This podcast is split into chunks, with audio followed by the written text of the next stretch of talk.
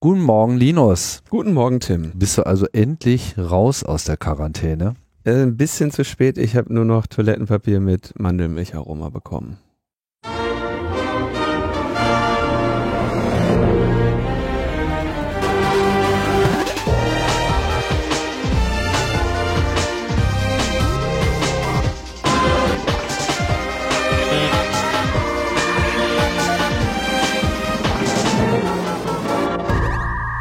Logbuch Netzpolitik Nummer 334 vom 14. Dritten. 2020, mitten in eine Krise hier. Mhm. Mittendrin werden wir noch sehen, aber. Ja, und ähm, ja, wir dann mal äh, wieder äh, von Angesicht zu Angesicht, nachdem wir ein paar Sendungen remote gestalten mussten. Aber Social Distancing haben wir hier trotzdem. Ja, hier wird nicht gespuckt, kein Beatboxing. Kein Beatbox, kein Beatbox. Nee, und wir, der Distan die Distanz hier ist, glaube ich, ausreichend.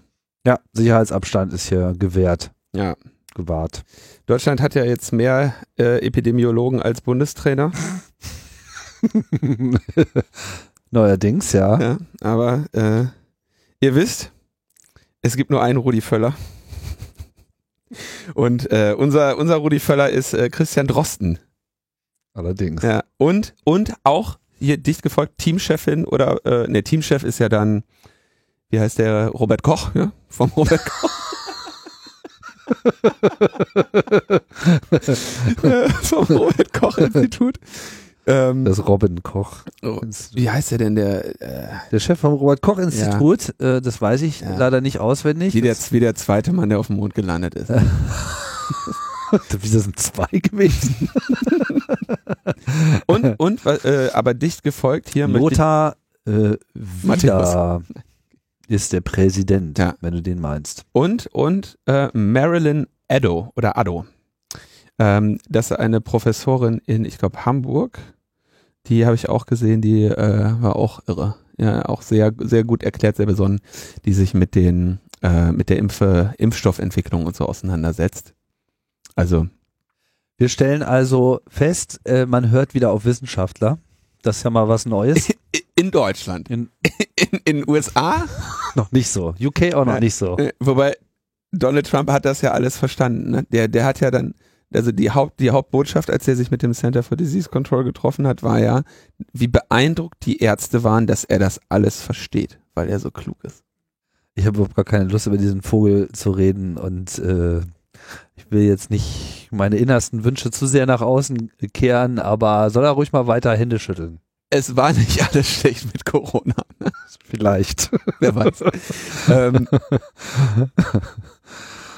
es gibt, äh, ich überlege gerade, was sind noch, also ordentliche Quellen, weil jetzt kursieren ja auch schon irgendwelche WhatsApp-Nachrichten wo irgendwelche Leute meinen, irgendwelche Informationen herausgeben zu wollen und so, ja.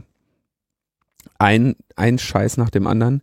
Also bitte, bitte, bitte informiert euch bei denen, die Ahnung haben. Dieser äh, Podcast, äh, der wochentäglich kommt, äh, Coronavirus-Update mit äh, Christian Drosten, ist eine absolute Empfehlung. Absoluter, also super, Ganz toll, jeden Tag eine halbe Stunde, erscheint mittags. Haben wahrscheinlich die meisten von euch eh abonniert. Das ist aber das absolute Pflichtprogramm zur Stunde. Informationen, wie ihr euch zu verhalten habt und so kriegt ihr beim äh, Robert Koch Institut und in den ordentlichen Medien. Bitte, bitte, bitte jetzt nicht in irgendwelche WhatsApp-Kettenbriefe verfallen, äh, wo euch irgendein Stuss gemeldet wird. Informationen gibt es von den Leuten, die Ahnung haben und die Leute, die auf WhatsApp sind, und euch irgendwelche Kettenbriefe schreiben, gehören nicht dazu. Ja, ja? und auch nicht, nicht nur für WhatsApp, sondern eigentlich für eigentlich alle digitalen Medien. Stimmt. Zum Beispiel, wenn, äh, wie heißt der, ähm, der Kokser aus, äh, aus Ibiza, Christ, Hans-Christian Strache, der hat ja jetzt auch gesagt, man soll jede Viertelstunde was trinken, ja, weil dann spült man das Virus runter und in der Magensäure stirbt das. Ja, soll er mal machen. Aber genau, ich, ich, rate ihm dazu, das zu tun, ja. Vielleicht auch alle fünf Minuten was trinken. Der scheint ja eh gerne zu trinken. Aber so, bitte, bitte, bitte ähm, konzentriert euch auf die ernstzunehmenden Informationen und Expertinnen in dem Bereich und macht auch, was die sagen. Ja, ich äh, bin gespannt. Also ich meine, wenn schon Impfgegner ihre Demos absagen, dann wurden die ja gegen, wurden die ja zugezwungen. Wovon? Wegen der Corona-Hysterie. Achso, die Meinst nicht, Hysterie dass- selber war Ja, jetzt sozusagen die Verschwörung. Die wollten eine schöne Corona-Party feiern, ne? Ja, also ja, bitte lass uns nicht zu sehr abdriften. Mir würden da jetzt auch so eine Menge Witze einfallen, aber die, die kriegen wir doch dann gleich wieder um die Ohren äh, geschlagen. Es ist überhaupt eine sehr schwierige Situation, ähm, in, in der jede Debatte irgendwie sehr kritisch beleuchtet wird, zu Recht, so, aber ich finde ja auch, es muss äh, möglich sein, jetzt hier auch mal ein bisschen über den Tellerrand hinaus zu denken, weil das ganze Thema wird uns natürlich auch noch sehr lange beschäftigen und es wird extrem viele Auswirkungen haben. Ein paar davon, wo wir hier auch gleich nochmal ansprechen. Es gibt natürlich wirtschaftliche Auswirkungen, es gibt ähm, vor allem viele Auswirkungen, glaube ich, die wir noch gar nicht so richtig auf der Kette haben. Also Auswirkungen von Auswirkungen von Auswirkungen. Das ist, ist einfach so ein diverses äh, Feld. Und natürlich blickt man immer erstmal nur auf, auf das, was aktuell gerade so brennt und, und, und debattiert wird und wo man glaubt, richtige Informationen zu äh, erhalten. Aber äh, es ist auch wichtig, die ganze Entwicklung im Blick zu behalten und sich schon auch mal auf äh, Auswirkungen einzurichten, die eben vielleicht nächste Woche, nächsten Monat oder vielleicht auch erst Mitte dieses Jahres akut werden. Ja, aber ich möchte tatsächlich uns jetzt hier in diesem Bereich kurz halten und auf das konzentrieren, von dem wir eine Ahnung haben und das Beurteilen der epidemiologischen Situation den Epidemiologen überlassen. Ja klar, also ich Ja. wollte nicht über Ja. Epidemiologie äh, reden, sondern sozusagen welche gesellschaftlichen Auswirkungen das hat. So, und die sind ja vielfältig. So. Manches wird sich vielleicht hier auch mit unseren Kernthemen äh, paaren, auch wenn die Liste jetzt noch nicht so lang und aufdringlich ist, aber ja. Also zunächst einmal ist zu sagen, ähm, die sozialen Medien haben was sehr Schönes getan für uns. Und zwar gibt es ein Video, das wir gerade gesehen haben, von einem äh, Gabelstaplerführer in Aus Holland. Einem, äh, Holland offenbar in einem großen Lager, der durch eine Menge, ich wusste nicht, dass die Menschheit so viel Klopapier hat, ja, äh, fährt und einfach die ganze Zeit nur laut lacht und sagt so, hier, für die, die die ganze Klopapier gekauft haben, ich glaube nicht, dass das so schnell alle geht. Und der fährt also wirklich durch, also es gibt genug Toilettenpapier. Es gibt genug Toilettenpapier. Und selbst wenn es keines mehr gäbe, wäre das euer geringstes Problem, weil sich neben eurer Toilette eine Dusche befindet, mit der ihr euch reinigen könntet. Also hört auf, dieses dämliche Klopapier aufzukaufen. Und ich habe mir auch überlegt, was jetzt, also weil ja bei so viel Klopapier wie gekauft wurde, gehe ich davon aus, dass sich auch unter unseren Hörerinnen und Hörern Leute befinden, die jetzt irgendwie von allen Dingen Klopapier gestockpeilt haben. Ihr macht jetzt folgendes. Ihr geht mal zu den Nachbarn und klingelt und sagt, hallo, ich wollte nur sagen, ich bin der Arsch, der das ganze Klopapier gekauft hat. Tut mir leid. Braucht ihr welches? So, und wenn die Nachbarn dann sagen, nee, ich habe selber ganz viel, dann sagt er, komm, dann gucken wir jetzt, wem wir das weggekauft haben. So, irgendeiner sitzt nämlich, das, also in dem Fall wirklich ich, mit Mandelmilch-Klopapier jetzt da. So, das ist, das ist äh, wirklich, es ist Unsinn, das zu tun. Die Versorgung wird nicht zusammenbrechen so schnell. Und vor allem gerade Toilettenpapier, meine Güte, ja. Man muss dazu sagen, die Angst, glaube ich, ist vielfältig, aber was natürlich äh, manche befürchten ist, dass sich in gewisser Hinsicht die Anordnungen weiter verschärfen. Das ist ja zumindest nicht auszuschließen, ja. Oder dass man eben selber auf einmal betroffen ist und eben in irgendeine Form von Quarantäne sich äh, selbst begibt und dann möglichst wenig rausgehen will. Und offensichtlich scheint Klopapier das zu sein, Ja, wenn man was Klopapier braucht, will man nicht rausgehen. ich kann das nachvollziehen, ja. Tim. Ich kann das nachvollziehen, aber es gibt einfach Klopapier dann einfach nur in zu großen Packungen. Ja, es hätte ja so, so ein Zweierrollen-Dings gibt's ja teilweise auch, aber davon gibt's dann einfach nicht genug. Du hast halt nur die großen Pakete und die kannst du ja dann nicht äh, es einzeln gibt auch kaufen. kleine Pakete. Toiletten- Ja, aber dann nicht so viele. Guck dir doch mal im Supermarkt so ein Klopapierregal an. Da ist Ja. wirklich das allermeiste sind Also. so 6er, 8er, 10er, 12er Pakete. Das kann ja nicht groß genug sein. Da gibt's dann halt nicht so viele einzelne Produkte, die du überhaupt kaufen kannst. Also, Das ist eine Diskussion bei Logbuch. wenn du, wenn du, dir, alle wenn du dir anguckst, wie die, wie wie die Karren vollgepackt sind mit Toilettenpapier, dann wirst du schon sehen, wie viele Toilettenpapier du dir kaufen kannst, ja. Ähm, und fast jeder Mensch, der ähm, in diese Lage käme und zu Hause isoliert sein zu müssen, wird eine andere Person fragen können, ob sie ihm einen Einkauf tätigt und den vor die Tür stellt. So, Oder einfach zwei Rollen Klopapier abgibt. ja, und weißt du aber, wer das, wer das nicht, wer, wem diese Solidarität unter Umständen nicht zugutekommen könnte? Das sind die Leute mit dem ganzen Arschpapier, die da sitzen. Die, ihr wurdet nämlich gesehen, ja? Ihr wurdet gesehen. das habt ihr von der Videoüberwachung. Ich weiß ganz genau, wer von meinen Nachbarn was mitgebracht kriegt und wer nicht. Nein, Oh, also Mann. hör, das ist wirklich, das sind ähm, einfach unnötige Erschwerungen, Erschwernisse auch für die Menschen, die das dann brauchen. Es ist jetzt wirklich, also ne, diese, das, also lasst es, lasst es sein, ist Quatsch und teilt es jetzt solidarisch.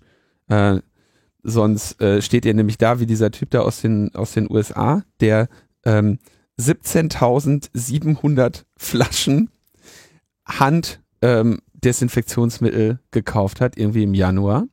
Dann angefangen hat, das auf Amazon teuer zu verkaufen. Und Amazon hat ihm jetzt wegen Wucher den Account gesperrt. Und jetzt hat er eine Garage voll mit 17.700 ähm, Handdesinfektionsmittelflaschen Kriegt die nicht kriegt die nicht verkauft. Und woanders fehlen die. Ja. Also da muss halt jetzt einfach mal dann der Staat einreiten, dem einen auf die Fresse hauen. Und eigentlich fände ich es gut, wenn sie das Lager anzünden würden, aber am besten nehmen sie es dann mit und bringen es dahin, wo es gebraucht wird. Okay, aber äh, also Hamsterkäufe werden so schnell nicht notwendig sein. Selbst in Italien, wo es einen Lockdown gab, war die Versorgungslage sichergestellt. Das ist auch nicht besonders schwierig, das aufrechtzuerhalten, weil Leute halt, äh, die Lieferfahrer, das ist ja alles einfach besetzt. So, das funktioniert. Müsst ihr euch keine Sorgen machen. Ähm, Schulen werden zugemacht, Tim. Tja, das weiß ich schon. Ja, Wurde ich von informiert. ja. Das wird äh, eine interessante Belastung werden. mhm. Also im Allgemeinen. Ich mache mir jetzt persönlich nicht so viel Sorgen, aber es gibt natürlich Leute, die Jobs haben, wo das eben nicht so einfach ist. Das hängt ja dann im Wesentlichen auch von dem Alter der Kinder ab. Umso jünger die sind, umso schwieriger. Kita äh, und Grundschule, Mhm. so Gymnasialstufe, äh, also Oberstufe, ältere Kinder können dann im Wesentlichen auch schon selber klarkommen, aber bei kleinen Kids, tja, muss halt in irgendeiner Form präsent sein. Und nicht jeder Job ist Homeoffice-fähig. Das ist richtig, aber die, die äh, Homeoffice-fähig sind, sollten ähm, das natürlich jetzt machen. Ähm, und wenn es das Internet hergibt. Ja, da kommen wir nämlich jetzt auch langsam in den Bereich, der für uns natürlich eine Rolle spielt. Ne? Gibt es das Internet her? Ich hatte mit äh, Thomas ein bisschen gesprochen. Thomas Lohninger, der ja hier auch regelmäßig in der Sendung ist. Der dann sagte so, ja, was ist eigentlich, jetzt können wir die Mobilfunk ähm, mal langsam das Volumen fallen lassen. Ne? Volumenbegrenzung. Mhm, das wäre in der Tat eine gute Idee. Ähm, gleichzeitig ist aber auch tatsächlich so, dass die Deutsche Telekom fährt jetzt schon in einem Notfallmodus. Ne? Also die oder so ein, äh, die haben jetzt quasi Ressourcen aufgestockt und so. Ja, also der D-Kicks hatte seinen Rekorddurchsatz. Äh, ja, mal gucken, wie das ist, wie lange Netflix dann tatsächlich noch vermittelt wird oder ob dann ge- notgedrungene irgendwelche Netzneutralitätseinschränkungen stattfinden müssen, um die ganzen zu Hause sitzenden Netflix-Gucker, Ho Homeoffice, Homeoffice, sorry, ähm, zu grenzen. Da, da werden wir auf jeden Fall auf ähm, Probleme schauen. Aber ehrlich gesagt glaube ich, das Wichtigste jetzt ist, und mein ja, Toilettenpapier und so weiter, alles auf Seite. Was jetzt wichtig ist, Leute, ist, dass ihr euch bitte, bitte ordentliche Headsets kauft. Und dass ihr dann googelt, wie die Mute-Taste funktioniert. Oder noch besser, einen Audio-Client mit Push-to-Talk benutzt, wo ihr eine Taste drückt, wenn ihr etwas sagt. Und wenn ihr während der Telefonkonferenz kacken geht oder ähm, mit dem Kind spielt oder klingt so, als hättest du da Erfahrungen gemacht bin, in diesem Bereich. Ich bin Homeoffice-Geschädigter, ja, ich kann euch da alle Tricks sagen. Nein, holt euch bitte ein vernünftiges Headset. Es ist anders nicht zu ertragen, wenn dann da irgendwelche Leute auf ihren Computern rumtrommeln, tippen und, und das sind diese Blechmikrofone, die da drin sind. Da könnt ihr jetzt Hamster kaufen, wenn ihr Homeoffice macht. Kauft euch ein schönes Headset. Ich mache auch Amazon Affiliate Links in die Show Notes. Könnt ihr schöne Headsets kaufen. Ähm, das tatsächliche Problem, was ich aber glaube, was das Einzige ist, was eigentlich unterbelichtet gerade ist, oder in der Wahrnehmung, die ich sehe, die ich bisher habe, ähm, ist das Risiko der Depression. Das ähm, ohnehin ein äh, Risiko in unserer Gesellschaft ist, das sehr viele Menschen ähm, erreicht und in einer solchen Phase ähm, durchaus eine schwer eine eine Rolle spielt. Ne? Wir befinden uns jetzt in einer äh, Phase von Angst und Ungewissheit. Ja, viele Menschen werden massive ökonomische Einbußen hinnehmen müssen. Das geht los mit Leuten, die vielleicht im Servicebereich tätig sind in der Gastronomie. Ähm, das kann weitergehen mit Leuten, die ja diese Gastronomie betreiben. Das äh, geht über Selbstständige wie mich weiter. Äh, da werden also durchaus sehr viele ähm, ja, ökonomische Sorgen auf Menschen zukommen. Dann diese Isolation zu Hause, äh, das Social Distancing, äh, Reizarmut generell. Ne? Also ich äh, war jetzt längere Zeit nicht in meiner Wohnung. Im Moment finde ich die echt noch ganz gut. So, das wird sich ähm, zeitnah ändern und ähm, die Verringerung der sozialen Aktivität ist ähm, natürlich auch ein Problem und dann, wenn, vor allem wenn Menschen dann wirklich in einem Lockdown sind oder ähm, in der verordneten Quarantäne, fallen Ausgleichsaktivitäten weg, also Sport, Radfahren, was auch immer, ja. Und da müsst ihr euch ähm, spätestens dann wirklich ernsthaft Gedanken drüber machen, dagegen anzuarbeiten, dass da eine Depression einsetzt. Ähm, weil wenn die dann da ist, dann wird das schwierig. Ja, und ähm, da jetzt mal eine kleine ähm, Empfehlung, so, das ist jetzt nicht abgeschlossen, aber das sind so die Sachen, die auf jeden Fall immer empfohlen werden. Gleichzeitig weiß ich auch, Depression ist so ein Thema, ähm, wenn ich da jetzt drüber spreche, dann werden, werden sich jetzt sehr viele Menschen angesprochen fühlen und sagen, dass ich das Thema jetzt aber falsch behandelt habe oder dass ich mich jetzt irgendwie klug fühle, nur weil ich Diplompsychologe bin. Ähm, jede Depression ist anders und ähm, ich möchte hier jetzt einfach für Menschen, die damit auch noch keine Erfahrung haben, einfach mal ein paar präventive ähm, Maßnahmen empfehlen. Also grundsätzlich Aktivitätsaufbau ist das höchste Ziel der Depressionsprävention und der Depressionsbehandlung. Also ihr müsst euch wirklich dann Aufgaben suchen, ja, die erledigbar sind und in irgendeiner Form auch ne, so abschließbar. Ähm, was weiß ich, ne? Das geht los mit Aufräumen, Putzen, Dateien auf euren Computern sortieren, Backups machen, Sachen wegräumen, Fotos sortieren. Ja, es gibt eine, eine ganze Reihe Aufgaben, die äh, ihr erledigen könnt, wenn ihr da jetzt in so einer Wohnung sitzt und isoliert seid. Ähm, ich würde nicht unbedingt dazu raten, so einen ganzen Tag irgendwo im Liegen zu verbringen oder äh, Netflix zu gucken. Das würde ich vermeiden. Das wäre eher der Weg in eben Aktivitätsabbau und so. Und das, da kommt ihr einer Depression näher, wenn ihr in dieser Situation seid. Ähm, Bewegung, ja, irgendeine Form von Kalorienverbrauch oder Sport. Es gibt eine ganze Reihe an Apps, die so Trainingsprogramme machen, die funktionieren ohne, ähm, dass ihr dafür irgendwelche Geräte braucht. Ja, also äh, ich weiß nicht genau, wie viele Seven Minutes Apps es gibt, ne, wo dann irgendwie und hier ähm, Kniebeugen, Lunges, ähm, Einfach nur laufen, wenn man es kann. Also das äh, hilft schon sehr. Auf der Stelle laufen, also ich gehe, ne, ist jetzt so, solange ihr raus könnt, ne, macht natürlich Spaziergänge, ne, macht das, äh, ich habe mich da heute auch äh, ausführlich zu gezwungen, eine längere Fahrradtour zu machen. Ähm, wer weiß, wie äh, lange das noch geht. Und da also wirklich richtet euch da jetzt drauf ein, weil das die Wahrscheinlichkeit, dass ihr eine längere Zeit zu Hause verbringen müsst, ist da. Macht, fangt damit jetzt an. Ne? Das geht nicht darum, also es geht hier bei diesen Empfehlungen nicht darum, dass ihr zu Hause sitzt und sagt, oh scheiße, jetzt habe ich eine Depression, jetzt mache ich mal sieben Minuten Sport, dann geht die weg. Das wird nicht passieren. Ne? Ihr müsst es genau andersrum machen, ihr müsst jetzt dagegen arbeiten. Ähm, Genuss und Entspannung, ja, sagt sich so leicht daher, wird auch jede Person, die eine Depression mal erlebt hat, sagen, ja, ja, genau. Stimmt das.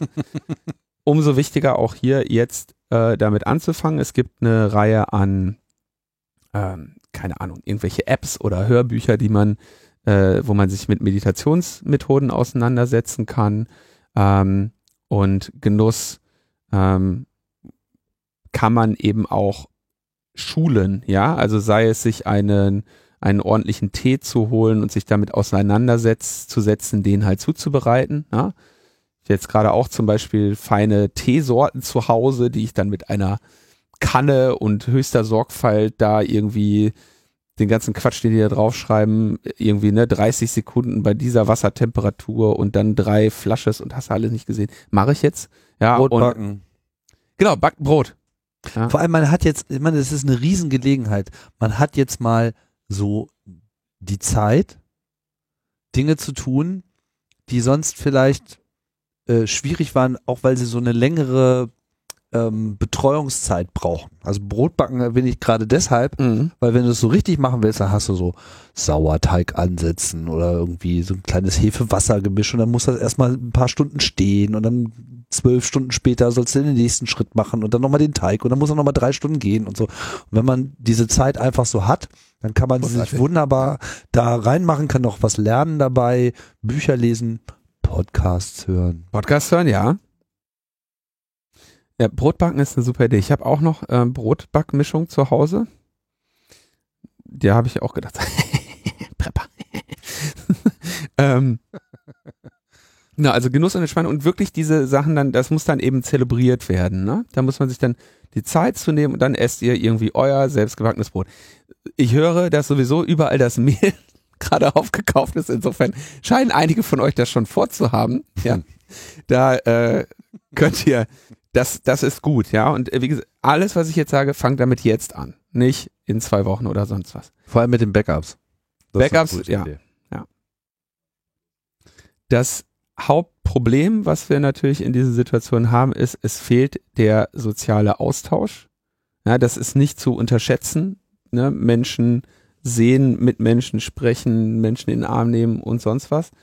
Also ähm, gerne anfangen, telefonieren, skypen, die Beziehungen, die ihr so habt, stabil halten, Leute mal anrufen, fragen, wie es ihnen geht. Wir haben gestern schon mal geübt, äh, wir haben eine virtuelle Kneipe aufgemacht.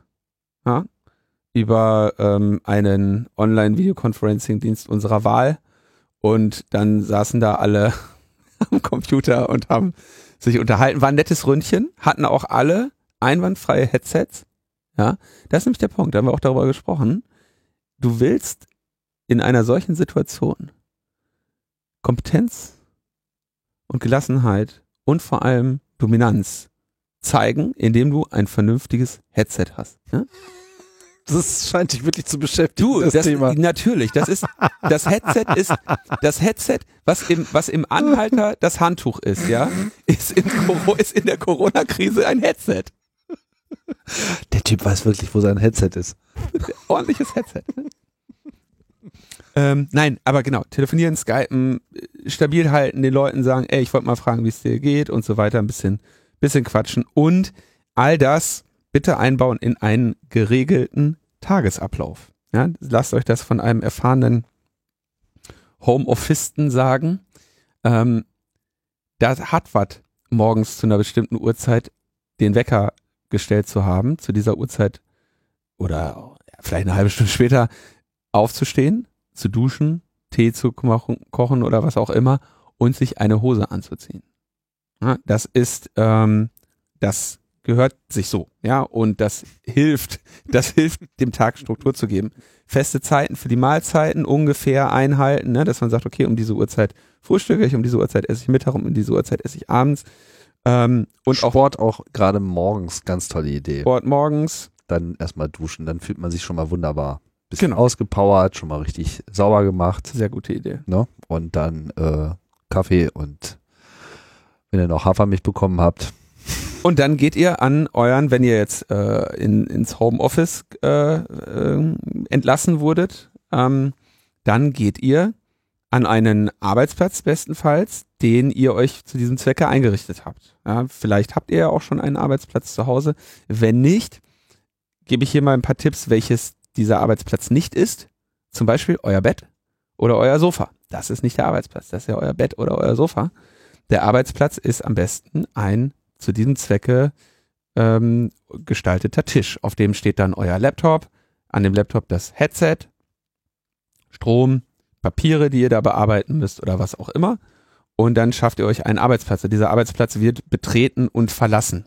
Ja, ich habe seit äh, mehreren Jahren ähm, arbeite ich, wenn ich zu Hause bin, im Homeoffice und ähm, bin immer wieder, dieser Satz ist nicht hundertprozentig richtig, weil ich zu diesem Satz sagen muss, dass ich immer wieder zwischendurch mir einen Büroarbeitsplatz gewünscht habe oder auch organisiert habe, weil einem irgendwann die Decke auf den Kopf fällt zu Hause. Ja, und das ist äh, da bitte neue, also Home, Homeoffice-Novizen bitte darauf achten, dass ihr euch einen Arbeitsplatz einrichtet, den ihr betretet und verlasst und als solchen dann eben auch wahrnimmt. Hat der Tim ja hier auch. Der hat ja sein Studio und seinen ganzen, den Palast, ne, der, der, der Prittlaffsche Podcast-Palast, ähm, der ist eben perfekter Garten dahinter. Das, ist, das ist ein ganz karges Studio. also sorgt dafür, ne, dass ihr dann nicht bei, während der Arbeit noch eure verschwitzten äh, Unterwäsche irgendwie auf dem Boden liegt. Also sorgt dafür für Struktur. Und ähm, ich denke, das sind jetzt so diese äh, Empfehlungen, also Bewegung auf, Bewegungsaufbau, ähm, generell Aktivitätsaufbau nicht rumhängen, sondern Tätigkeiten suchen, Tätigkeiten, die abschließbar sind, also, also äh, ähm, ne, wo man wo man auch ein Erfolgserlebnis hat, das jetzt getan zu haben. Ähm, Genuss und Entspannung beachten, ja. Genuss und Entspannung sollte jetzt nicht einfach vereinheitlicht werden und Alkohol sein. Ja, das wäre auch tatsächlich etwas, wovon ich mich jetzt in zunehmendem Maße fernhalten würde, wären irgendwelche Rauschmittel, also Alkohol oder was ihr sonst so alles ähm, durch egal welche Körperöffnungen konsumiert. Das ist nicht unbedingt die Zeit dafür, ähm, aufgrund der ja, Nachwirkungen, die diese Mittel haben, kommt er da schneller in äh, auf schräge Touren sozialen Austausch aufrechterhalten, gerne eben auch virtualisiert und einen geregelten Tagesablauf. Und das sind so die Grundmaßnahmen, die jetzt für Leute, die ähm, mehr Zeit in ihrer Wohnung verbringen müssen, äh, denke ich, ge äh, geboten sind. Und das gilt genauso für Homeoffice-Leute als auch irgendwie freiwillig selbst quarantinisierte und die Menge an Menschen, die ähm, unter Umständen eben auch in eine äh, Isolation müssen. Sicherlich gibt's auch ähm, noch mehr Empfehlungen. Freue ich mich, wenn die in den ähm, in den ähm, Shownotes, hätte ich jetzt schon gesagt, in den Kommentaren beigetragen werden. Und ähm, wünsche euch eine schöne Krise. Ja, gute Hinweise, auf jeden Fall. Die ganze Digitaldebatte kommt so ein bisschen am Rande hoch. So, also sozusagen, was legt das jetzt irgendwas offen? Ne? Also ich meine, man sieht jetzt erstmal den Wert von Internet zu Hause, so. Mhm. Also die Frage mit, wozu brauche ich denn das überhaupt zu Hause? So hat sich ja über die Jahre auch so ein bisschen äh, gewandelt von brauche ich es überhaupt und äh, brauche ich denn unbedingt DSL und warum muss ich denn äh, immer verbunden sein und wozu brauche ich denn eine schnelle Leitung und wozu brauche ich denn einen schnellen Uplink? Ich lade doch nur runter. Mhm. Äh, ja, das sind alles so Sachen, die sich jetzt sozusagen in dieser Phase komplett neu äh, sortieren. Das ist so, was so dieser Arbeitsplatz betrifft, wenn man eben schon im normalen Berufsleben steht. Aber es äh, hat ja jetzt zum Beispiel auch enorme Auswirkungen auf Schule und Universitäten, die jetzt auch alle dicht machen und äh, nicht so richtig wissen, wie sie denn jetzt irgendwie weitermachen sollen. Und so richtig vorangekommen sind wir da in Deutschland nicht. Das kann man nicht sagen. All die ganzen Initiativen, die da gestartet waren, waren alles, ja, Rohrkrepierer, kann man im Mhm. Prinzip sagen. Da hat sich nicht wirklich was äh, gewandelt. Ja, es ist, hat, macht keinen Sinn, wenn man irgendwie Schulen mit ähm, irgendwelchen PCs äh, flutet, für die dann keine Admins äh, da sind. Vor allem in dieser Situation hilft dir das halt auch nicht weiter, weil du hast irgendwie keine die Schüler haben nicht irgendwie ein Gerät, was sie dann irgendwie auch äh, woanders benutzen können. Die Verbindung, es gibt keine Serverinfrastruktur. Es gibt vor allem Ja, aber wir haben doch eine, wir haben doch eine schöne digitale Tafel. Genau, sowas hast du dann halt. So eine digitale Tafel, so ein Screenshot-Ding, was du irgendwie wahrscheinlich auch nach zwei Jahren wieder wegschmeißen kannst, weil es da keine Updates für gibt. Aber all das haben wir nicht und vor allem haben wir auch diese Strukturen nicht. Ich habe vorhin noch äh, auf Twitter einen ähm, Tweet gesehen von Jürgen Handke, mit dem ich vor fünf Jahren schon mal einen Podcast gemacht habe. Ähm, Jürgen Handke ist äh, so ein Prof in, in Marburg, der unterrichtet Englisch, ja. Und der hat schon früh eingesehen, dass, dass so dieses immer wieder repetitive, oh Gott, ich erzähle hier in jedem Semester den Leuten immer wieder dasselbe, einfach vollkommen nutzlos ist und hat dann irgendwie angefangen, seine komplette Unterrichtsmethode vollständig netzbasiert umzudrehen. Also dieses Konzept des umgedrehten Klassenzimmers, Flipped Classroom, Mhm. durchzusetzen.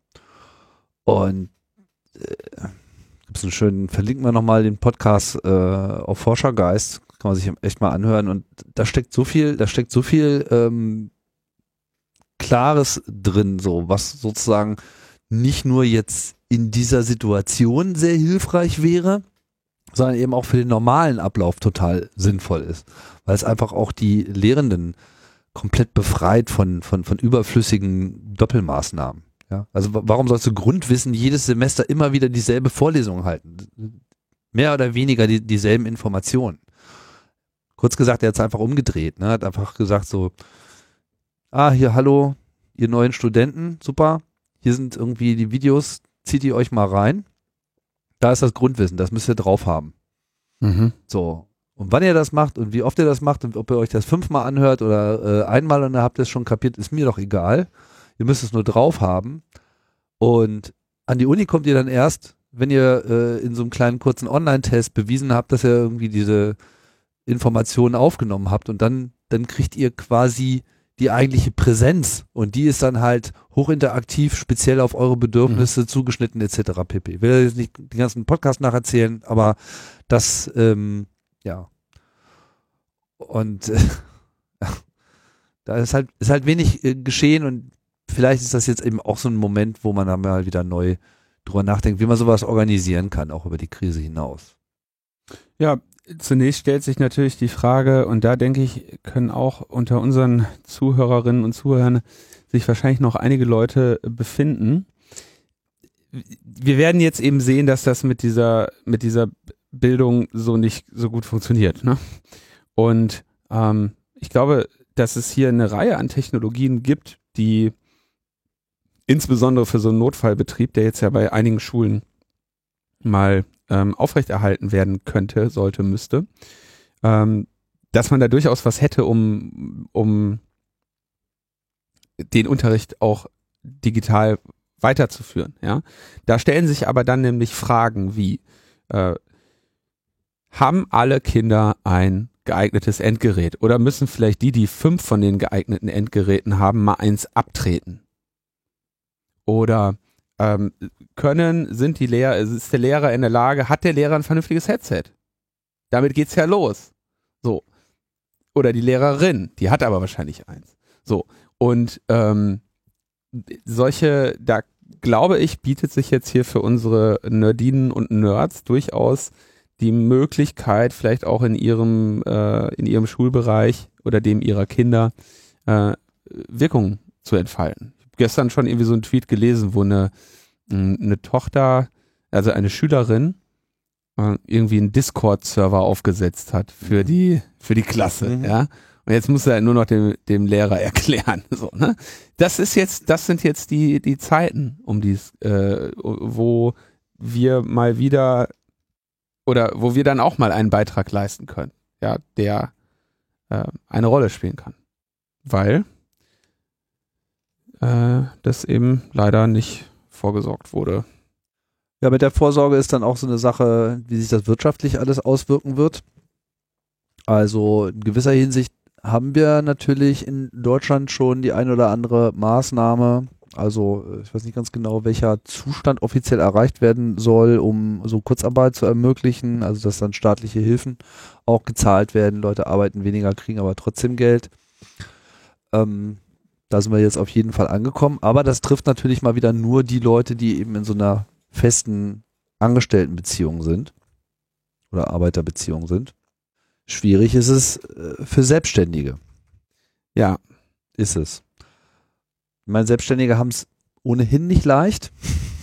Also das ist äh, viele unserer Fangnetze, die wir so in unserem Sozialsystem haben, das stellt sich dann bei Selbstständigen immer wieder ganz anders dar. Ne? Fängt schon bei Krankenversicherung an, wo also Selbstständige in der Regel extrem hohe Beiträge zu zahlen haben, weil es halt einfach niemanden gibt, der den anderen Teil mhm. bezahlt. Ne?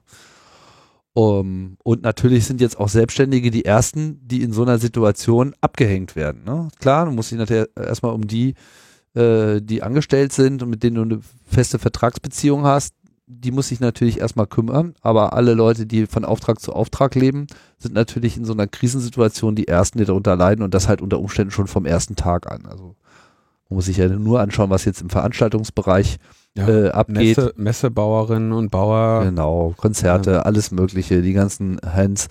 Ähm, das, das geht sehr weit, da könnte man jetzt äh, sehr viel äh, aufzählen und ja, in der Regel haben dann eben Selbstständige auch nicht unbedingt jetzt immer so die Backups am Start, mit denen sie mal eben so ein paar Monate überleben können. Dich betrifft das ja auch. Mich betrifft auch, ja. Ähm, ich habe äh, durchaus ähm, einige Einbußen gerade. Ähm, wüsste jetzt noch nicht genau, wann mein nächster Arbeitstag ist. Und ähm, der, ähm, weil du viel auf Veranstaltungen machst oder warum? Gut, das, das ist ja auch, ich arbeite im Bereich der IT-Sicherheit. Das ist jetzt auch gerade nicht der Bereich, der Budgets kriegt, ne? Wenn jetzt äh, bei äh, Unternehmen die Einnahmen oder bei in vielen Bereichen ja jetzt die Einnahmen wegbrechen, dann ähm, werden natürlich solche solche äh, sämtliche Projekte, die nicht absolut essentiell sind oder nicht als solche angesehen werden, ja. Ja, die werden halt sofort eingefroren. Ist ja also wird das das Ding ist ja, das kannst ja kannst ja verstehen, dass das jetzt ähm, in Vorbereitung auf ungewisse wirtschaftliche Zeiten äh, jetzt runtergefahren wird. Sämtliche Ausgaben werden äh, runtergefahren werden und ähm, das ist natürlich blöd. Ich ähm, gehöre da aber, glaube ich, nicht zu denen, die das jetzt, die unmittelbar in, in eine absolute Krise landen. Ähm, aber trotzdem freue ich mich ja, wenn ihr jetzt alle mehr Zeit zum Podcast hören habt ähm, und vor allem euch vergewissert habt, ob das in eurem Freundeskreis, im Bekanntenkreis ähm, werden sicherlich Fälle sein, wo jetzt Leute sich sehr gut bedient sind, wenn sie mal einen Fuffi zugesteckt bekommen oder auch mal mehr. Ähm, dann könnt ihr euch um die kümmern. Und wenn dann ganz am Ende noch was über ist, dann könnt ihr auch an eure Podcaster denken, die hier unter Lebensgefahr Ja, du, ich, das ist gefährlich. Ich bin heute Fahrrad durch Berlin gefahren, um hier. Uh, Also, und wenn ich Pech habe, infiziere ich hier einen alten Mann. innen. ja, Ja, vielleicht mache ich einen YouTube-Kanal jetzt, wenn, wenn ich so viel Zeit habe. Mal gucken. Also, also ich habe da noch ein, Da geh, geh gleich auf Insta. ein, ein Projekt läuft noch und äh, das, äh, also es geht, es geht noch. Ich krieg, ich werde mich schon melden, wenn es äh, ganz hart auf hart kommt. Ich schicke dann einen Tweet raus, wenn es soweit ist. Ey, der Linuzi vor hier, der geht voll ab. Ja. Also äh, an der Stelle auch nochmal äh, danke für die vielen Kleinstspenden, äh, die äh, über Daueraufträge äh, etc. kommen. Das ist genau das, was so in der Situation nochmal doppelt so viel wert ist, weil es einfach die Planbarkeit erhält etc. Und man kann halt einfach das weiter tun, was man gerne macht, nämlich hier senden, senden, senden. Mit ordentlichen Headsets. Ordentlich. Ich sag dir das, Tim, das, das Ich hab, ich, du, wenn du noch eins brauchst, ich kann dir auch noch eins du mitgeben. kannst dir nicht vorstellen, in so einem, Ich kann mir das nicht vorstellen, wenn sich das irgendjemand vorstellen kann, ich kann Ja. mir das vorstellen. du kannst dir nicht vorstellen, wie viele Stunden ich in irgendwelchen, Doch, ich kann mir das vorstellen, weil ich kenn, weiß doch, wie es ist. can you please, can you please mute your microphone? Can you please, oh, ist bescheuert. Und dann, hä, hä? ich hab gar nicht, hä? Ach, war ich gar nicht leise? Nein, warst du nicht. Warst du nicht. Hörer zur Seite. Oh. Es, äh, auf Twitter hatte auch irgendwie jemand noch das, das, äh, äh, Konfer das, das äh, Telefonkonferenz-Bingo geschickt. Das ist Träumchen. Ja, oder wenn er da irgendwelche acht Personen an einem Tisch um, um so eine Spinne stehen und da reinrufen, weißt du, und der Raum hat eine Akustik wie eine Kloschüssel. Und dann wundern die sich, hä? Ah, schlimm. Wenn, Naja. ihr, wenn ich sag das, wenn das geklärt ist, ne, dann ist die äh, Remote-Arbeit, ihr werdet nicht mehr zurück zur Arbeit wollen, aber okay, wer wollt ihr wahrscheinlich eh nicht. So, Gibt fangen wir mit der Sendung an. Ja, es gibt ja auch noch andere äh, Bedrohungen in der aktuellen Situation. Ne? Fake News werden wir jetzt wahrscheinlich auch wieder eine ganze Menge einsammeln. Sind ja schon eine ganze Menge Spinner wieder unterwegs. Verschwörungstheorien machen natürlich auch vor solchen, äh, und gerade vor solchen Situationen nicht Halt. Es hält sich, glaube ich, gerade noch so ein bisschen in Grenzen, aber das wird sicherlich nicht mehr lange dauern und es wird irgendwie total überschwappen. Ich bin gespannt, wenn der Donald Trump erstmal infiziert ist, was sie da so in die Welt setzen. Wer es war oder wie? Ja, der Bolsonaro war es. Italiener, oder? Ein Brasilianer. Ist ja egal. Haben die Demokraten eine eigene Krankheit erfunden? Um, also das ist, das ist, ähm, das finde ich dann doch schon ganz angenehm, dass äh, Donald Trump nicht in Deutschland regiert. Ja, keine, keine Tests. Das ist Hardcore. Also USA, ich gehe davon aus, dass, dass das das große Schlachtfeld werden wird. Weil so, also unvorbereiteter kann man ja äh, gar nicht sein. Und äh, das könnte noch richtig übel werden. Und dann wird's wirklich lustig mit der Weltwirtschaft. Mhm. Da haben sie es dann wirklich äh, geschafft, durch Missmanagement ihre Vormachtstellung, sich ihrer Vormachtstellung komplett zu entledigen. Ja, aber wir wollen ja nicht so, wir wollen ja nicht so wild spekulieren. Deswegen ähm, hoffen wir einfach. Ja, die Hoffnung stirbt zuletzt.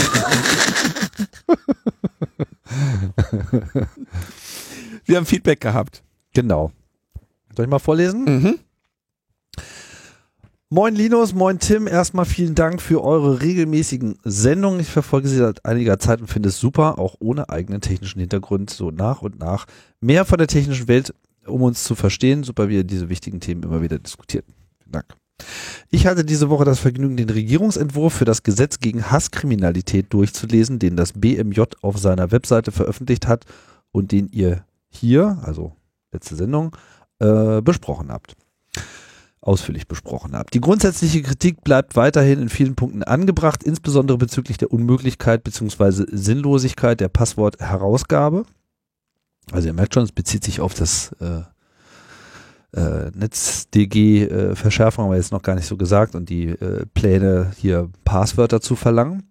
Aber hier vielleicht eine gute Nachricht. Ganz so schlimm, wie ihr es dargestellt habt, ist es dann doch nicht. Haben wir wieder übertrieben. Erstens.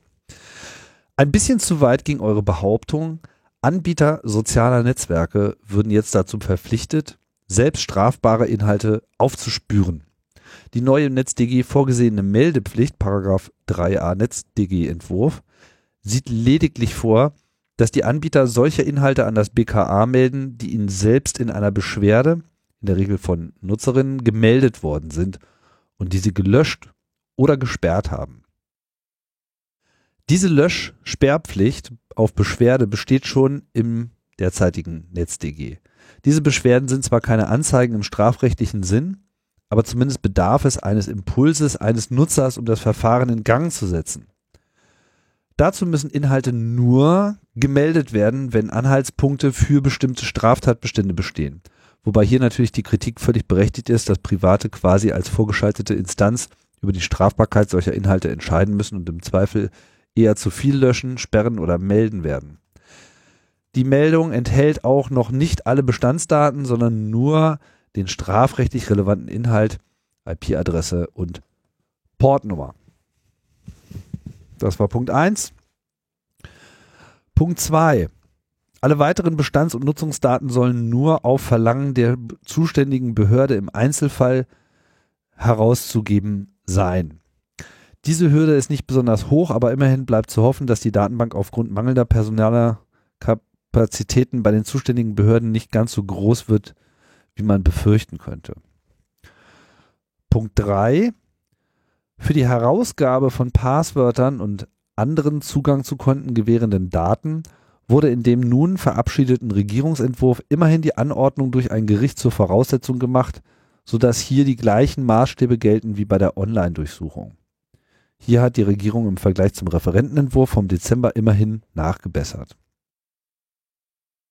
Die Punkte 2 und 3 sollen zudem nicht im NetzDG, sondern im Telemediengesetz TMG verankert werden und gelten danach nicht nur für soziale Netzwerke, sondern für alle sogenannten Telemediendienste, worunter nach Gesetzungsbegründung jedenfalls alle Internetseiten von Unternehmen fallen, also auch Banken etc.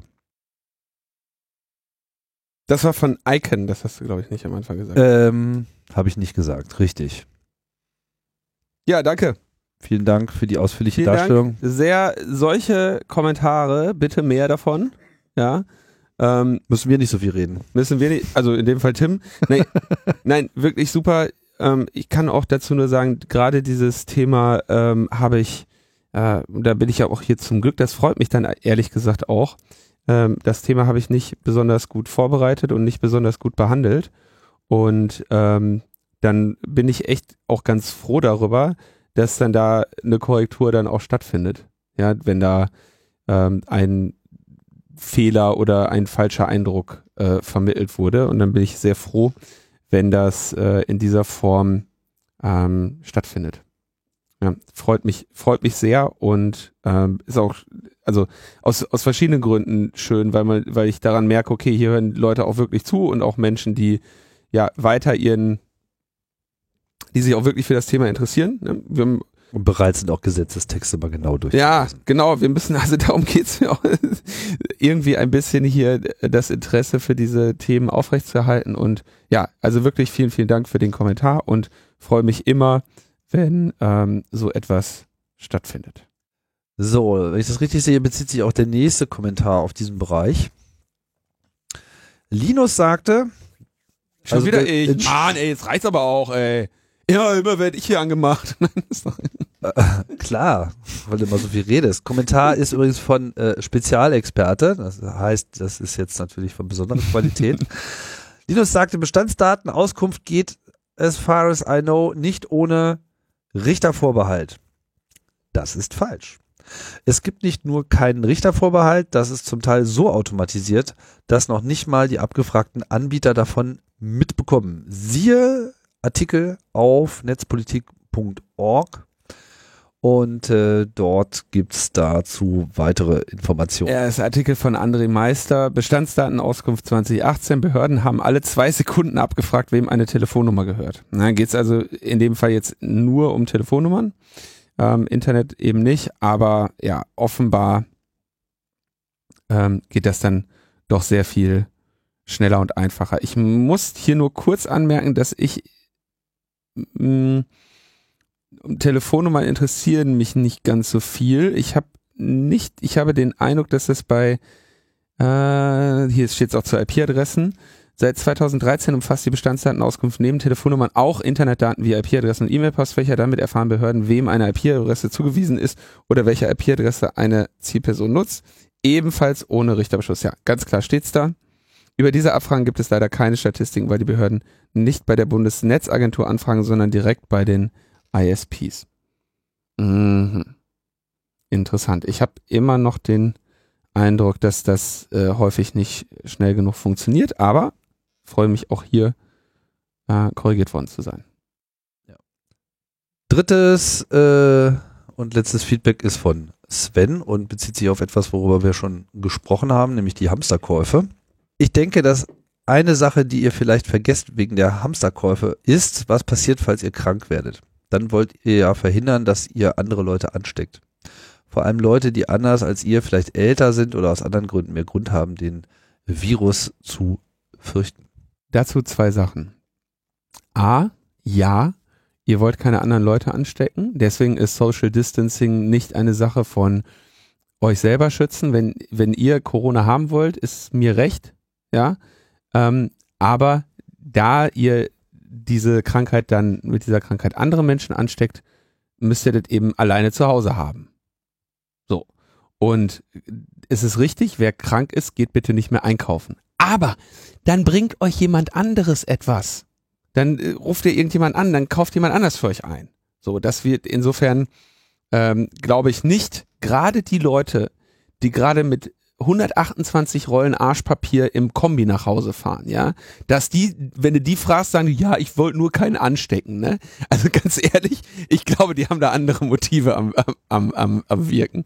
Äh, insofern, äh, ja, dann kaufen andere für euch ein. Und ich glaube, ich habe auch relativ viel Hoffnung, ähm, wenn das Virus ja tatsächlich, wie Christian Drosten vermutet, dann doch irgendwie um die 60 Prozent dieser ähm, Gesellschaft äh, er, erreichen wird, dann ähm, haben wir relativ schnell auch relativ viele Leute, die wahrscheinlich immun sind und die können dann auch äh, in die Pflege gehen. Müssen sie vielleicht dann auch. Oder in den Supermarkt. Genau, Supermarkt, Pflege und so weiter. Wir haben eine gute Nachricht, Tim. Ja, wer, ja. Gedacht, in einer solchen Sendung, ja, wo es gar keine guten Nachrichten gibt, haben wir aber eine. Die gute Nachricht. Die gute Nachricht beginnt mit einer schlechten Nachricht. Und zwar hat ähm, Chelsea Manning einen äh, Suizidversuch unternommen in dieser Woche. Ähm, wurde dann auch in ein Krankenhaus eingeliefert. Aber die gute Nachricht ist, ihre Beugehaft wurde beendet.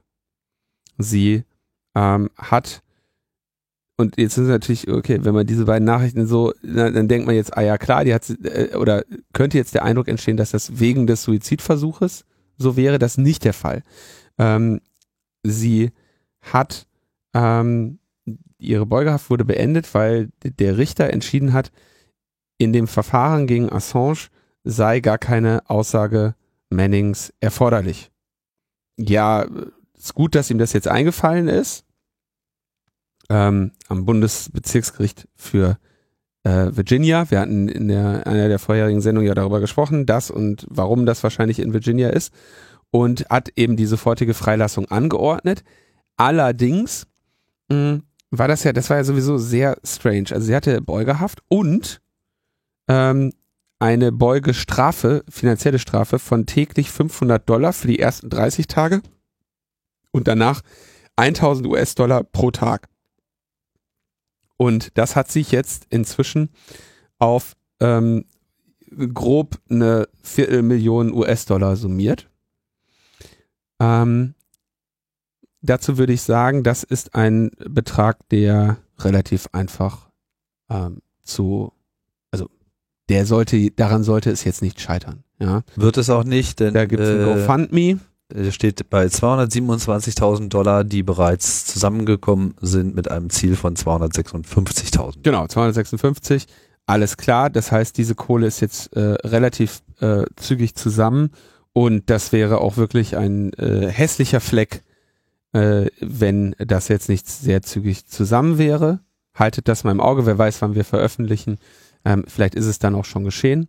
Ich weiß nicht, wie das bei GoFundMe ist. Vielleicht gibt es da auch noch ein Stretch Goal, nämlich ähm, ich glaube, sie wird, ähm, ich weiß nicht genau, wie ihre Lage ist, was ihre Wohnung angeht. Ähm, und äh, ja, wäre äh, das, da muss man jetzt halt mal ein bisschen Geld hinkippen. Und dann haben wir diesen Mist auch wirklich hinter uns.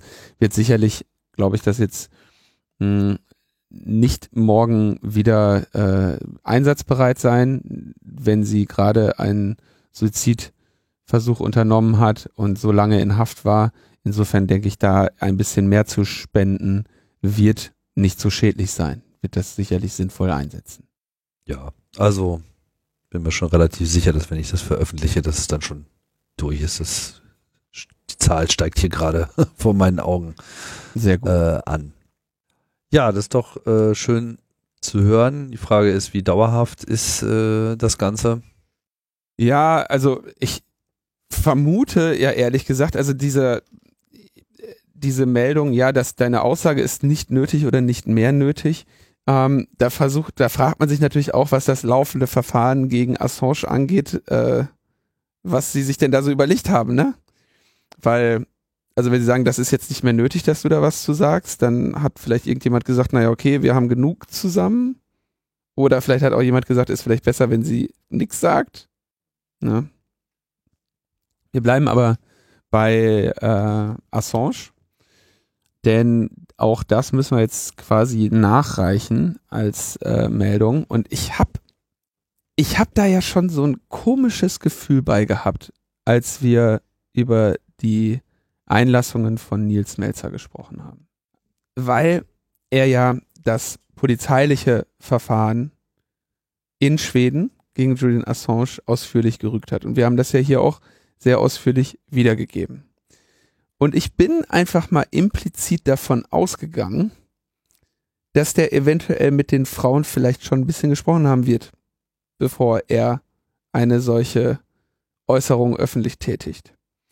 Und es kam aber auch aus seinen, zumindest in diesem Interview las es sich nicht so, als hätte er mit den betroffenen Frauen gesprochen. Ich habe das einfach nur implizit angenommen. Und habe ja auch dann nochmal gesagt, so, ich meine ganz ehrlich, das, was da passiert ist, so, das entscheidet ja wohl die betroffene Person. Und, äh, oder ne, welche, welches Verhalten ihr da widerfahren ist und welches nicht. Und ähm, nun ist es so, dass die eine der beiden Frauen, die 2010 da zu den Betroffenen gehörte, die sich von, die von Assange ähm, ja, bedrängt wurde. Ähm, die hat jetzt gesagt, ich zitiere jetzt mal kurz, du lest das einfach aus dem Spiegel ab. Ich habe, ja, ich habe das Cookie-Problem in den Griff bekommen. Ähm, also auf, auf meinem Hauptgerät, aber auf die mobilen Geräten nach wie vor nicht. Noch nie habe sie sich so sehr missbraucht gefühlt wie durch ihn, schreibt die Schwedin in einem Dossier, das sie an Melzers Büro geschickt hat und das der Spiegel einsehen konnte. Melzer hatte von Manipulationen durch die schwedischen Ermittler gesprochen und die Erfindung einer Vergewaltigungserzählung behauptet. So. Jetzt sagt, sie schreibt, damit schiebt er die Schuld den Opfern zu, eine klassische patriarchalische Technik, die Bedingungen dafür zu definieren, wie ein echtige, echtes Vergewaltigungsopfer sich zu verhalten habe. Ähm, er hält, sie hält dem Juristen vor, sie persönlich zu verleumden und teilweise die Unwahrheit über die Ermittlungen verbreitet zu haben, etwa über die Bereitschaft Assanges zu den Vorfällen auszusagen. auszusagen. Dies sei völlig inakzeptabel, schockierend und ein Grund, seine Tätigkeit bei der UNO zu beenden.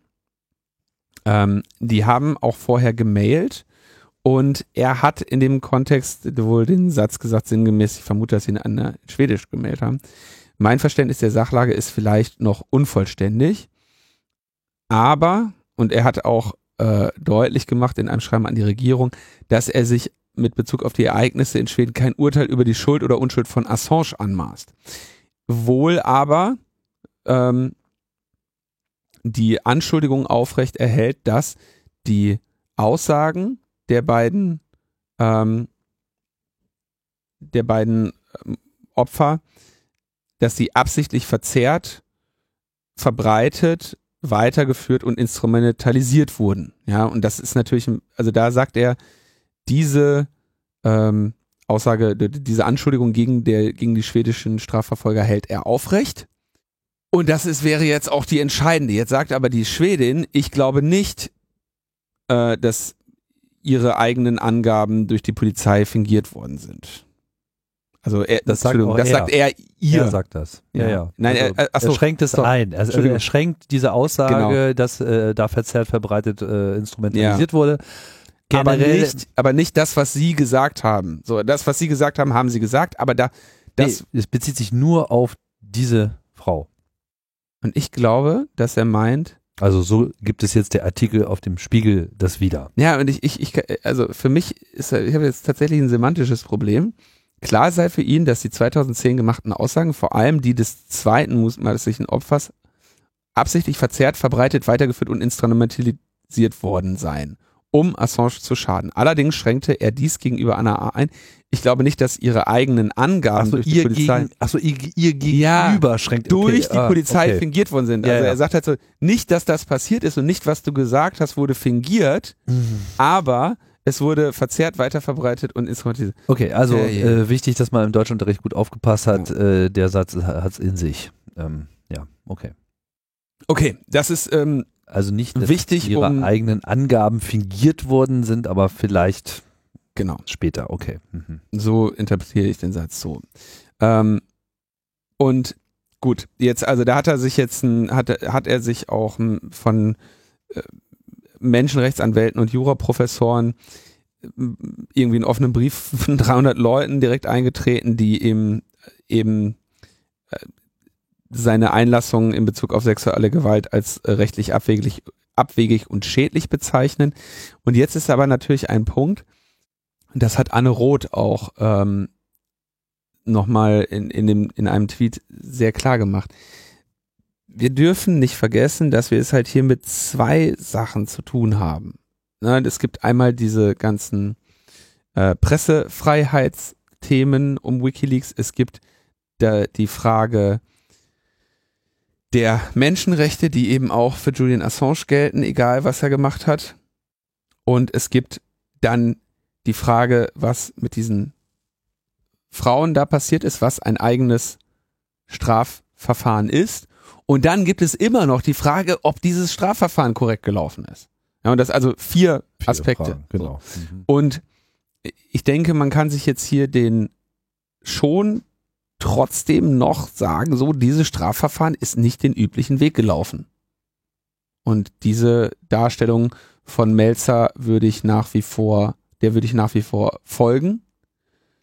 Und was die Situationen angeht, die mit diesen beiden Frauen passiert sind, da haben natürlich nur diese beiden Frauen zu sagen oder zu klären, was da jetzt der Fall ist und was nicht.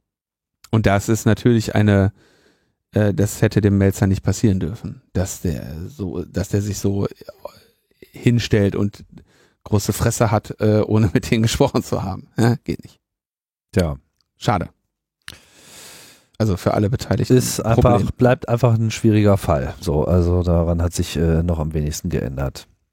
Gut, dann gibt es, wir haben ja gerade schon über die öffentliche Zugänglichmachbarkeit von Bildungsmaterialien ein bisschen gesprochen. In Zeiten der Krise trifft die uns, aber auch in anderen Zeiten ist die notwendig. Und da gibt es jetzt eine kleine, aber feine äh, Petition von der Wikimedia, nämlich öffentliches Geld, öffentliches Gut. Ja, wir kennen die ähm, Public Money, äh, Public Money, Pu- Public Code ähm, Kampagnen, wo es darum ging, wenn etwas mit öffentlichen Geldern bezahlt wird, dann sei bitte auch der dort entstehende Quellcode öffentlich zugänglich, eine relativ einfache Forderung und mh, so wird jetzt auch gefördert, äh, gefordert, sorry, wir ermöglichen mit unserem Rundfunkbeitrag die Produktion von Bildungsinhalten. Die sollte doch dann bitte auch der öffentliche Rundfunk auch frei zur Verfügung stellen. Ja. Und da geht es also unter einer freien unter einer freien Lizenz zur Verfügung stellen. Es gibt nämlich immer noch dieses Problem der Depublikation von Inhalten und ähm, sie argumentieren, ne, dass hier geht es ums Allgemeinwohl, hier geht es um Steuereinsparungen, hier geht es um eine Zusammenarbeit. Ne, Lehrerinnen und Lehrer haben die Chance, ihre Lernmaterialien untereinander zu teilen, gemeinsam weiterzuentwickeln und äh, man kann auch außerhalb des Unterrichts mit den freien Bildungsinhalten ein Publikum erreichen. Gibt nur Vorteile und deswegen ähm, setzt die Wikimedia Foundation sich hierfür ein, halte ich für sinnvoll, zeigt sich genau in Zeiten wie diesen, denn Bildungsmaterialien irgendwie unter Verschluss zu halten, ist, ist halt einfach unsinnig. Ne? Ist klar, dass man irgendwie eine geordnete Prüf- und Lehrstrukturen irgendwie haben will, um irgendwie ein Mindestmaß an äh, Bildung eben auch abzufassen und sicherzustellen, was nicht alles, ja, muss man nicht genau reingehen, aber die Materialien dazu ähm, sollten natürlich frei zugänglich sein. Insofern haben wir das natürlich auch unterstützt. Kein aktuelles Thema, zu dem ich nicht gerade einen Podcast veröffentlicht äh, hätte. Aha. Die allerneueste Ausgabe äh, von Forschergeist ist nämlich ein längeres Gespräch mit Leonard Dobusch. Ach ja. Der ja auch ähm, unser Fernseh Mann im Fernsehrat. Im ZDF-Fernsehrat äh, ist, genau. Ähm, und mit dem ich äh, über sein Kernforschungsfeld, nämlich die Organisationsforschung, gesprochen habe. Extrem interessantes Gespräch gegen äh, Ende geht es dann auch tatsächlich genau auch auf dieses äh, Thema. Wir reden halt auch viel über so Open Source Organisationsformen, aber natürlich auch über den öffentlich-rechtlichen Rundfunk und so und kommen dann auch irgendwann konkret auf dieses Thema zu sprechen. Das war jetzt in keiner Form abgesprochen. Ähm, ich glaube, diese Kampagne war da schon in Vorbereitung und äh, ist dadurch jetzt wieder getriggert noch offiziell begleitet worden. Aber äh, auf jeden Fall mal wieder eins der ganz äh, seidigen Gespräche, die ich euch nur nahelegen kann. Also auch der Rest ist sehr interessant. Ja. Und damit sind wir ähm, am Ende der Sendung. Ende der Sendung angelangt. Es ist natürlich in Zeiten des Coronas schwierig, eine Sendung zu machen, in der man das vollständig ignoriert. Ich hoffe aber ehrlich gesagt, Tim, dass wir das in den nächsten Sendungen schaffen. Ja. Äh, ähm, was genau zu ignorieren? das Corona-Thema. Äh, ich glaube nicht, dass das jetzt, also mir hängt das jetzt schon zum Hals raus, sagst du. Sagen wir mal, ich habe mich damit die letzten Tage sehr ausführlich beschäftigt und ich ähm, habe da jetzt auch für meine psychische ähm, Gesundheit negative Effekte festgestellt. Und jetzt schon. Ähm, ja, ich bin da äh, sensibel. Mhm. Wenn ich den ganzen Tag nur vom Weltuntergang rede, ich muss mir Sorgen machen um äh, Menschen. Wo du ja sonst nichts anderes machst. Wo ich sonst immer nur so schöne Themen habe, ne? Ja, ach, ich ähm, muss sagen, ich finde das alles sehr interessant und ähm, habe auch versucht, jetzt in meinem ähm, UKW-Kanal da schon mal einen Diskussionskanal zu eröffnen. Ähm, der war, da war die erste Folge auf jeden Fall ordentlich umstritten, aber ich will das begleiten und ähm, bin ähm, jetzt gar nicht so abgeneigt, weil ich meine, das ist nun mal unsere unsere Welt jetzt und ist auch unsere Realität und äh, all die Dinge, die wir ja auch sonst besprechen, werden sich jetzt auch im Kontext dieser Zustände weiterentwickeln. Von daher werden wir da gar nicht drum rumkommen. Ja, ich will, also ich finde es okay, ja, kann man besprechen, aber ähm, man muss dann schon also erst es wird, es wird den Leuten noch schnell genug zum Hals raushängen und ähm, zweitens hoffe ich, würde ich mich da gerne zumindest im Logbuch auf unsere Kernkompetenzen beschränken oder unsere Kompetenzen beschränken. Wie wir das ja immer machen. Ja. Hm? Und äh, nee, aber nein, wirklich, ich glaube, also gerade ins, es ist wichtig, dass die Zeit, ähm, die jetzt vor uns liegt, A, dass da die Leute zum Sprechen kommen und auch gehört werden, die davon wirklich Ahnung haben, die jetzt wichtige ähm, Empfehlungen und Anweisungen für diese Gesellschaft äh, treffen um die hier durch diese, durch dieses Risiko zu manövrieren. Und zweitens glaube ich, dass es, da kann ich als Psychologe nur eine relativ offensichtliche Wahrheit aussprechen, dass es auch notwendig ist, dass die Menschen ähm, irgendwo einen, einen geregelten Alltag haben und dann am wenigstens eine, eine, eine schöne netzpolitische Depression äh, pflegen. Und ähm, ja, mal schauen, wie es weitergeht. Aber ich. Äh, das wird schon. Gehört auch zum, zum geregelten Alltag, gehört einfach auch ein paar andere schlechte Nachrichten als Corona. Und ähm, ja. Was willst du jetzt noch zu sagen? Gar nichts. Ich glaube, ich würde jetzt eigentlich nur noch ähm, Danke sagen. Und zwar gilt mein Dank Theresa, Mario und Jan in dieser Woche. Mein Dank gilt allen anderen und wir hören uns dann äh, hoffentlich nächste Woche wieder. Wir hören uns nächste Woche wieder. Mal gucken, ob remote oder an Ort und Stelle. genau. Passt also, auf euch auf. Tschüss. Ciao, ciao. Also ab morgen nicht mehr vorne einsteigen, ja? Nur noch hinten einsteigen, weil wir haben den Corona-Alarm, ja, bei uns Hochgäste. Also nur noch hinten einsteigen, was ja hier sowieso fast jeder macht, aber ich sag's trotzdem nochmal an, ja, und kassiert wird ohne mehr. Also Spaß, man könnt da morgen hoch alle.